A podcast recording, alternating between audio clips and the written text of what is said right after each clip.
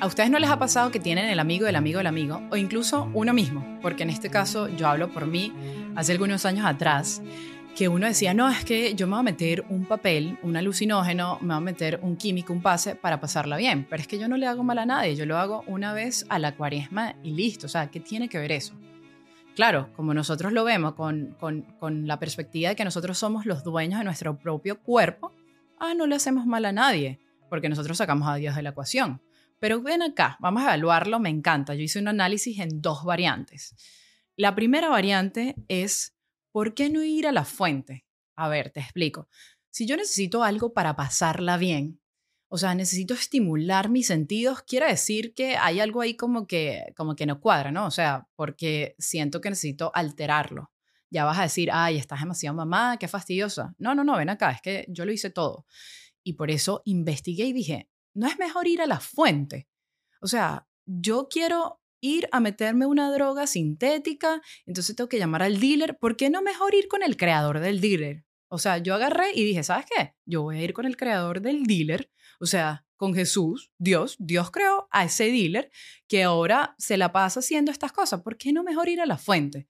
Y si no, preguntémoslo a Santa Teresa de Ávila. Pregúntale a Santa Teresa de Ávila, ella no tuvo un éxtasis. Y todos esos tantos siempre han dicho que han sentido unas cosas que tú dices, flaca, esta gente sí que la ha pasado bien, porque ellos fueron a la fuente. Ellos no se valían del mundo y de las cosas del mundo y de que las cosas, porque te vuelves esclavo. O sea, tú te vuelves esclavo cada una vez al año para ir a comprar esa droga para pasarla bien. ¿Por qué no vas todos los días a la fuente y la pasas bien todos los días? ¿No crees que es mejor?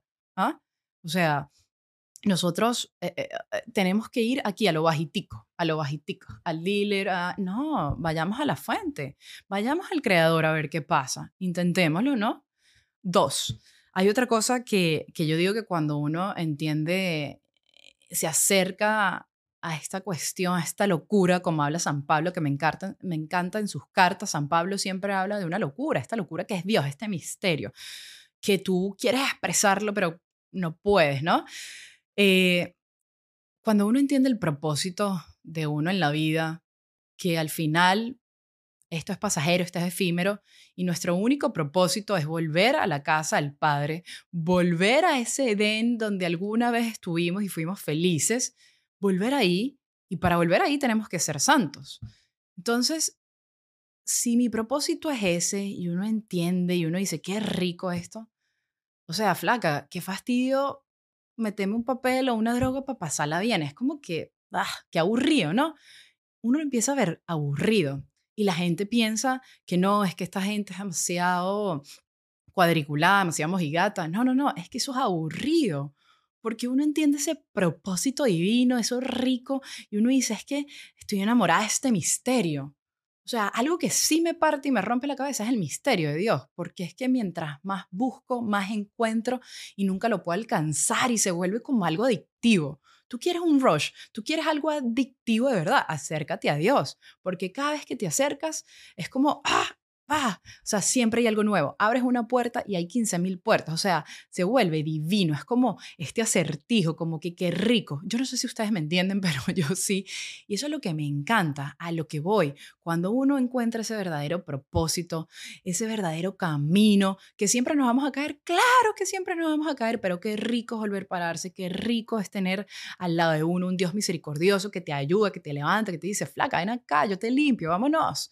Pero ese misterio, ese misterio, el reino de los cielos, eso a mí me llama mucho la atención. Cuando uno lee tantas vías de santos y ellos ven un pedacito de cielo y te lo describen, tú dices, yo quiero esto. Entonces, ¿qué hago yo yendo a, una cosa y, ojo, no estoy diciendo que, ay, no, que eso es malo, pero es que es que esto es más profundo, esto es más divino, esto es como, como un VIP, como algo especial, algo que tú dices, ¿para qué voy a perder yo el tiempo en esto si puedo ir con la fuente, el creador de todo, donde el que creó el mundo, el que de verdad sabe cómo gozarla. Y si mi propósito es volver ahí para que yo lo voy a trazar, eh, haciéndome adicta a algo o atándome a algo, ¿no? Qué rico ser libre, qué rico no depender de nada de eso.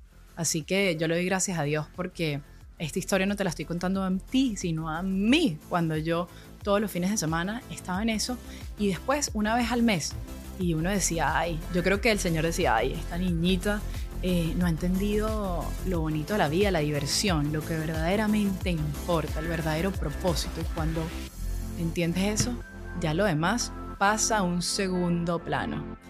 Ahí te lo dejo, ahí te lo dejo.